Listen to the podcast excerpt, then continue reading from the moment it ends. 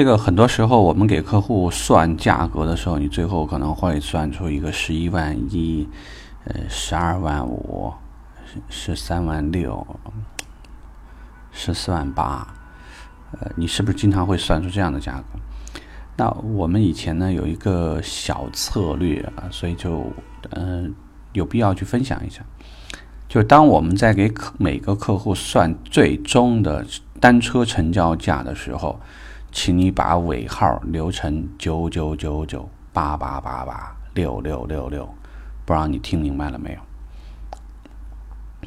你的单车报价，当你报到这个样子，并且在所有最后的成交总价的时候，你都有意识的把它调成这种八八八八六六六六九九九九这样的时候，你会发现客户不太倾向于跟你调价，啊，因为我们谈的是我们是中国人，所以呢，其实大家对“吉利”这个词儿还是很在意。你想啊，如果说我真的我以我给你让一步价格，比如说我给你让到十四万七。如果我给你放的十四万六六六六六，那其实对很多客户而言，他的感受有点不一样。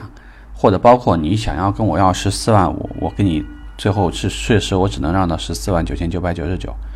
那一方面显得我这价格确实到底了，我真没得可让啊。再不行，客户也就是从精品上跟你聊。其实这是一种心理暗示。很多时候，客户呢，这个对于有时候成交价格。你给他算一个这样的价，通常来讲比较容易让一部分客户会停止跟你在现金上的交流。可能很多人会觉得，哎，这东西不是听上去跟很迷信一样。但从我以前的实际操作而言，这是个很小的心理暗示，你可以试一下。就是你给每个客户在算算最后报价的时候，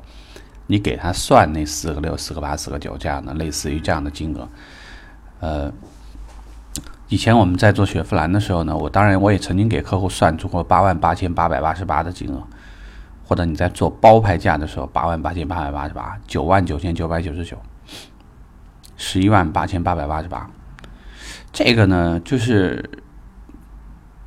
客户的注意力也比较容易从这种单车你让多少了，因为我这里头可能包了一点东西。所以呢，他在算这个成本的时候，他不好算，因为单车你让多少，精品你又让多少，也可能，当你刚算好了，我就说我给你免了个上牌费嘛，就这算账呢，一定是比客户要会算，所以呢，你会发现老的销售顾问或者经验上比较丰富的销售顾问，其实他还是有一些很小的伎俩啊，可以控制好客户，所以呢，你这个小技巧呢，你可以尝试着用用看，用用看。当每一个价格你非让不可的时候，你往上提一点儿，或者往下压那么一块钱，把它变成那个数，啊，你试一试，也许效果呢会有一点很微妙的小变化，客户跟你谈判的余地也会不太一样，你可以试试看。好，希望这个呢能帮到你。OK，拜拜。